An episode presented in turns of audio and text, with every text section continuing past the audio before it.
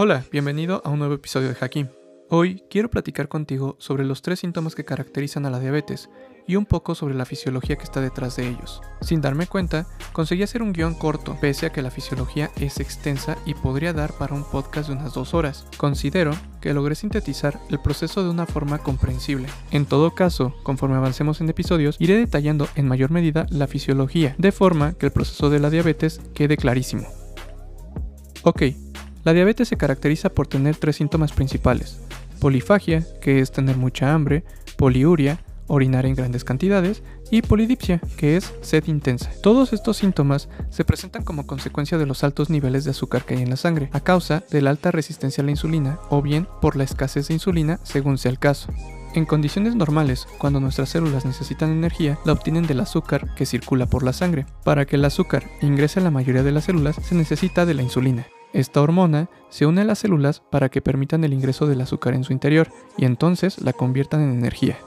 La razón por la que se necesita de la insulina para ingresar una molécula de glucosa es porque las moléculas de glucosa son muy grandes. Si ellas pudieran pasar libremente al interior de las células, llegaría un punto en que éstas revienten, ocasionando muerte de los tejidos. Cuando tenemos un paciente con diabetes mellitus tipo 2, tenemos el siguiente cuadro. Primero, son pacientes que han abusado de la ingesta de carbohidratos durante años, por lo tanto, sus niveles de azúcar en sangre son muy elevados. Recuerda que la molécula de glucosa es una molécula muy grande como para pasar libremente al interior de las células. Si se da el caso de que existe mucho azúcar disponible, basta con muy poca insulina para dejar pasar muchas moléculas de azúcar. Esta situación la célula la toma en consideración y como un mecanismo de protección deja de producir receptores para la insulina. Es decir, la célula desarrolla resistencia a la insulina para no ingresar tantas moléculas de glucosa y no estallar. Por otro lado, tenemos una gran cantidad de moléculas de glucosa en sangre que desequilibran el balance osmótico, un balance necesario para el ingreso y egreso de los electrolitos y de esta forma llevar a cabo diversas funciones fisiológicas, como la contracción muscular o la transmisión nerviosa. Con esto en mente, tenemos el primero de los síntomas, los pacientes con diabetes experimentan mucha hambre, de verdad demasiadas ganas de comer. Esto es porque se da un efecto bastante irónico dentro de la célula. Por una parte, existe mucho azúcar en la sangre como para que la célula no tenga hambre, pero por el otro lado, la célula desarrolló resistencia a la insulina para no morir estallada por el ingreso del azúcar.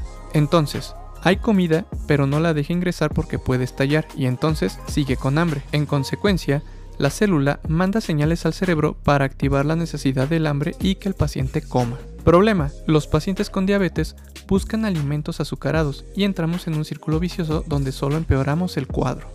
Ahora, como tenemos un exceso de azúcar en la sangre que no podemos almacenar en el hígado ni en el músculo, lo que queda es uno de dos caminos.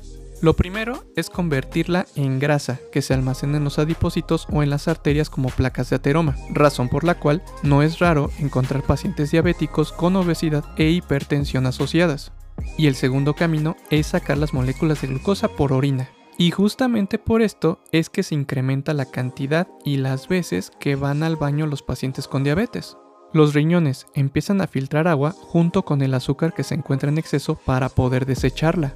El problema con esto nuevamente es el tamaño de la molécula de glucosa. En serio, se trata de una molécula muy grande. De mantenerse los niveles de azúcar elevados por una larga cantidad de años, es decir, pacientes diabéticos que no cambian su alimentación, lo que va a suceder dentro de los riñones es que los glomérulos, que son la unidad funcional del filtrado renal, empiezan a ensancharse, se inflaman y quedan como resorte de calzón de abuela, guangos a más no poder.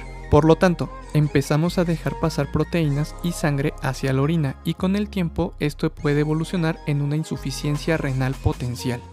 Finalmente, la sed que experimentan los pacientes es debido a dos razones. La primera, como ya vimos, porque empleamos agua para poder deshacernos del exceso de azúcar.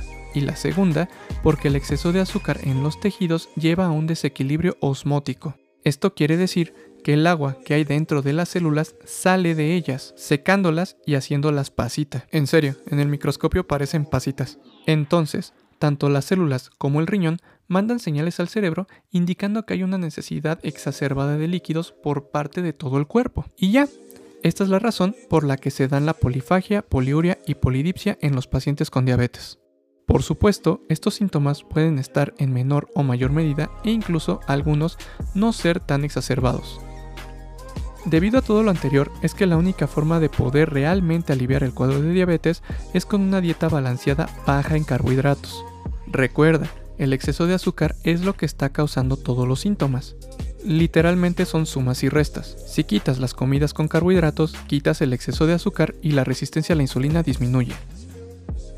A lo largo de los episodios estaré aportando más información sobre la diabetes y su funcionamiento. Te recuerdo que si me dejé algo en el tintero o no quedó claro, te pido que me lo hagas saber en los comentarios o en mis redes sociales. Puedes encontrarme como Dr. Marco Palacios, todo junto en Facebook, Instagram, YouTube, Twitter y TikTok, o en mi página web, drmarcopalacios.com, donde estaré feliz de responderte.